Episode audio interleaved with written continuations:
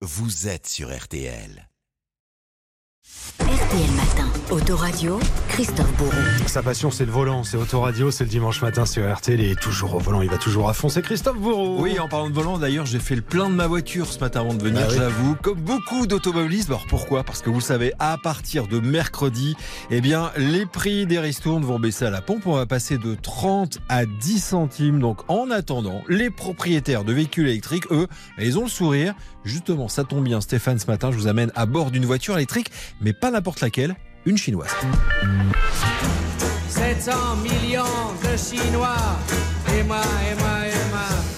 Et moi, et moi, enfin 700 millions maintenant, c'est plus d'un milliard, hein, Mmh. avec désormais pas moins d'une centaine de marques automobiles. Marques qui font déjà trembler nos constructeurs traditionnels, comme MG, jadis marque anglaise, désormais sous pavillon chinois. Et donc ce matin, vous nous emmenez à bord d'une nouvelle voiture chinoise qui sort chez nous en France, voiture électrique qui casse les prix. Christophe, la moins chère du marché dans sa catégorie, c'est la MG4. Alors c'est une compacte, elle fait 4,29 m de long et qui vient se frotter notamment à des stars comme la Renault Mégane électrique, mais écoutez bien, avec un tarif bien en dessous, 8000, j'ai bien dit 8000 euros de moins, puisque cette MG4 est vendue à partir de 23 000 euros une fois le bonus déduit. Autrement dit, le prix d'une essence pour une électrique. Et cerise sur le capot, Stéphane, cette chinoise est aussi moins chère que d'autres modèles plus petits, comme la Peugeot i208 et la Renault Zoé. Et à ce tarif, on a quoi alors? Bon, c'est pas une poubelle, hein, je peux vous dire d'avance, c'est une très belle voiture. Pour la découvrir, je vous propose de monter à bord. Bienvenue à bord de la MG4. Oui, parce qu'on peut se dire que à ce prix-là, bah forcément, elle est pas top. Eh bien si, elle a un look sympa, elle est pas hyper sexy, mais elle est dans l'air du temps, avec des lignes aiguisées, des couleurs piquantes. Même constat dans l'habitacle, moderne, avec un grand volant et deux écrans multimédia. Question sécurité, c'est toujours l'interrogation de savoir euh, si ce Made in China est fiable. Alors oui, oubliez l'image low cost des voitures chinoises. C'est vrai, ça c'était il y a 10 ans, voiture qui ne passait pas les normes de sécurité. Aujourd'hui, elle passe non seulement haut la main, haut le volant, ses tests, mais en plus, elle propose un équipement impressionnant et cela dès l'entrée de gamme. Démonstration sur route avec à mes côtés Clément Lefebvre, porte-parole de la marque en France. Alors, c'est simple, on démarre, on s'assoit dans la voiture, on ferme la porte, on met le pied sur le frein et ça y est, on est parti, on n'a plus qu'à engager la marche avant. Voilà, c'est parti. Alors, silence monacal, évidemment, puisque c'est une voiture électrique. Et ce qui est appréciable, c'est tout de suite, on sent que cette voiture a la pêche, puisque euh, là, j'arrive rapidement à 50 km heure. Pas plus vite parce que je suis en ville.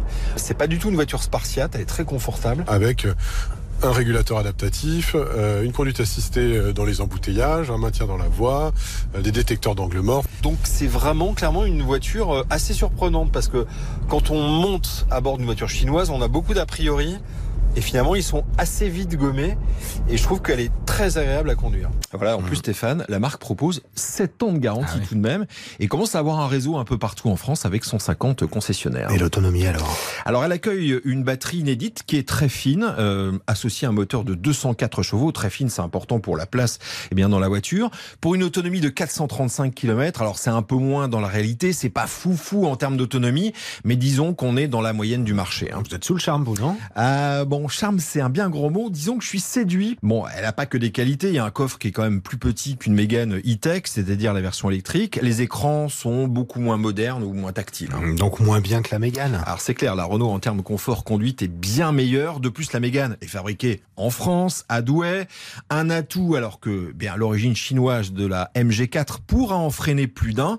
Mais rapport qualité-prix, franchement, cette MG4 est imbattable et croyez-moi, elle risque de faire un carton en France, surtout si les prix de l'essence bien continuent eux, de grimper. hein. Justement, Christophe, en parlant de carburant, les diesels sont dans le viseur.